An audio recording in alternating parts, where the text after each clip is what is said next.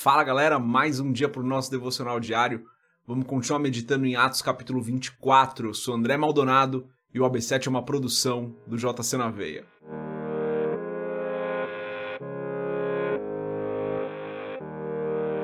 Atos capítulo 24, a partir do versículo 10, diz o seguinte: Quando o governador lhe deu sinal para que falasse, Paulo declarou: Sei que há muitos anos tem sido juiz nessa nação, por isso de bom grado faço minha defesa. Facilmente poderás verificar que há menos de doze dias subi a Jerusalém para adorar a Deus. Meus acusadores não me encontraram discutindo com ninguém no templo, nem incitando uma multidão nas sinagogas ou em qualquer outro lugar na cidade. Nem tampouco podem provar-te as acusações que agora estão levantando contra mim. Até aqui, até o versículo 13, vamos fechar os nossos olhos, curvar nossa cabeça e fazer uma oração. Pai querido e amado, tu és santo e poderoso, tu és justo e fiel. Tu és o nosso Senhor, tu és perfeito, tu és bom em todo o tempo.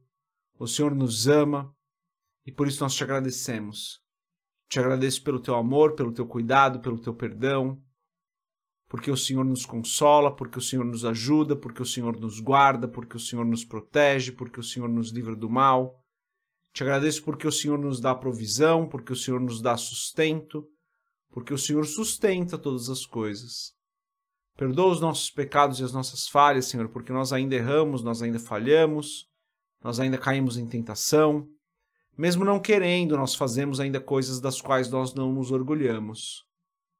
E eu peço, Senhor, ajuda-nos nas nossas fraquezas, ajuda-nos a cumprir a tua vontade, ensina-nos a tua palavra, ensina-nos a tua verdade e ajuda-nos a caminharmos todos os dias nessa verdade Ajuda-nos a cumprirmos o propósito que o Senhor tem para as nossas vidas e abençoa-nos hoje, Senhor. De maneira que nós cresçamos em Ti, de maneira que nós façamos hoje a Tua vontade, de maneira que nós cumpramos hoje o Teu propósito. E usa-nos, Senhor, para cumprir a Tua vontade aqui na terra. Em nome de Jesus, eu peço que o Senhor dê provisão para aqueles que precisam, cura para aqueles que estão enfermos Abre uma porta de emprego para aqueles que estão nos ouvindo e necessitam de um emprego. Cura aqueles que estão nos ouvindo e estão enfermos, Senhor. Eu peço que o Senhor estenda a tua cura para essas pessoas em nome de Jesus. Assim eu oro e te agradeço. Amém. Galera, aqui Paulo começa então a sua defesa, né? E ele é muito simples nas suas palavras. Ele fala: olha, essas acusações são falsas, eles não podem nem provar é fácil você verificar que há menos de 12 dias eu cheguei em Jerusalém e que eu não fiz nenhum tumulto. E realmente, galera, era fácil dele verificar isso, né? Porque a guarda romana tinha essa informação. A guarda romana não tinha visto Paulo fazer nenhum tumulto. Então era muito fácil realmente de verificar a verdade. E isso é muito importante, né, galera? Que nós andemos na verdade importante que nós sempre falemos a verdade, sempre que nós, a nossa ação, as nossas atitudes se, sejam sempre baseadas na verdade. Muito ruim quando nós, como cristãos, nos envolvemos em mentiras. É pecado, além de ser muito ruim, é pecado, né, gente? Pelo amor de Deus. Mas é comum, né? Comum a gente encontrar nos encontrarmos em situações onde falamos aquilo que não é verdade, onde escondemos alguma coisa. É importante que nós, como cristãos, andemos sempre na verdade. A verdade nos protege. A verdade é o correto, porque a mentira é pecado.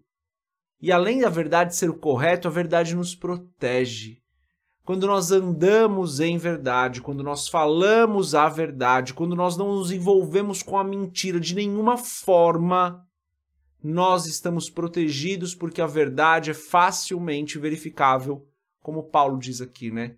Muito facilmente poderia se verificar que aquilo que ele estava falando era verdade e que as acusações contra ele eram falsas. A verdade nos protege, galera.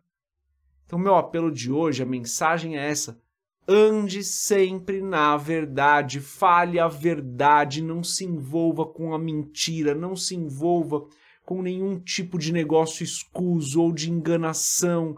Não esconda aquilo que é importante para a pessoa, fale a verdade sempre. A verdade é o caminho do justo, a verdade é a prática do cristão, a verdade é o que nós devemos fazer todos os dias. Então, ontem a gente falou de ter um bom testemunho, né?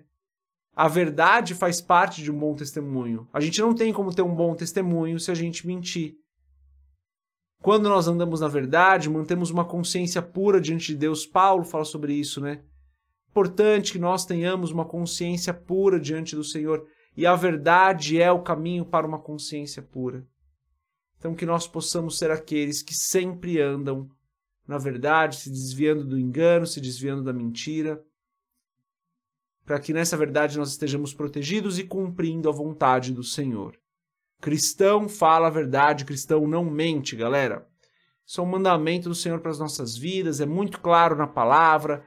A gente vai ler vários e vários textos falando sobre a necessidade da verdade e como nós devemos nos desviar da mentira.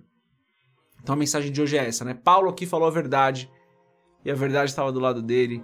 Nós devemos falar a verdade sempre. A mensagem de hoje é essa. De novo, bem simples. Deus abençoe a sua vida. A gente se vê amanhã, se Deus quiser. Paz.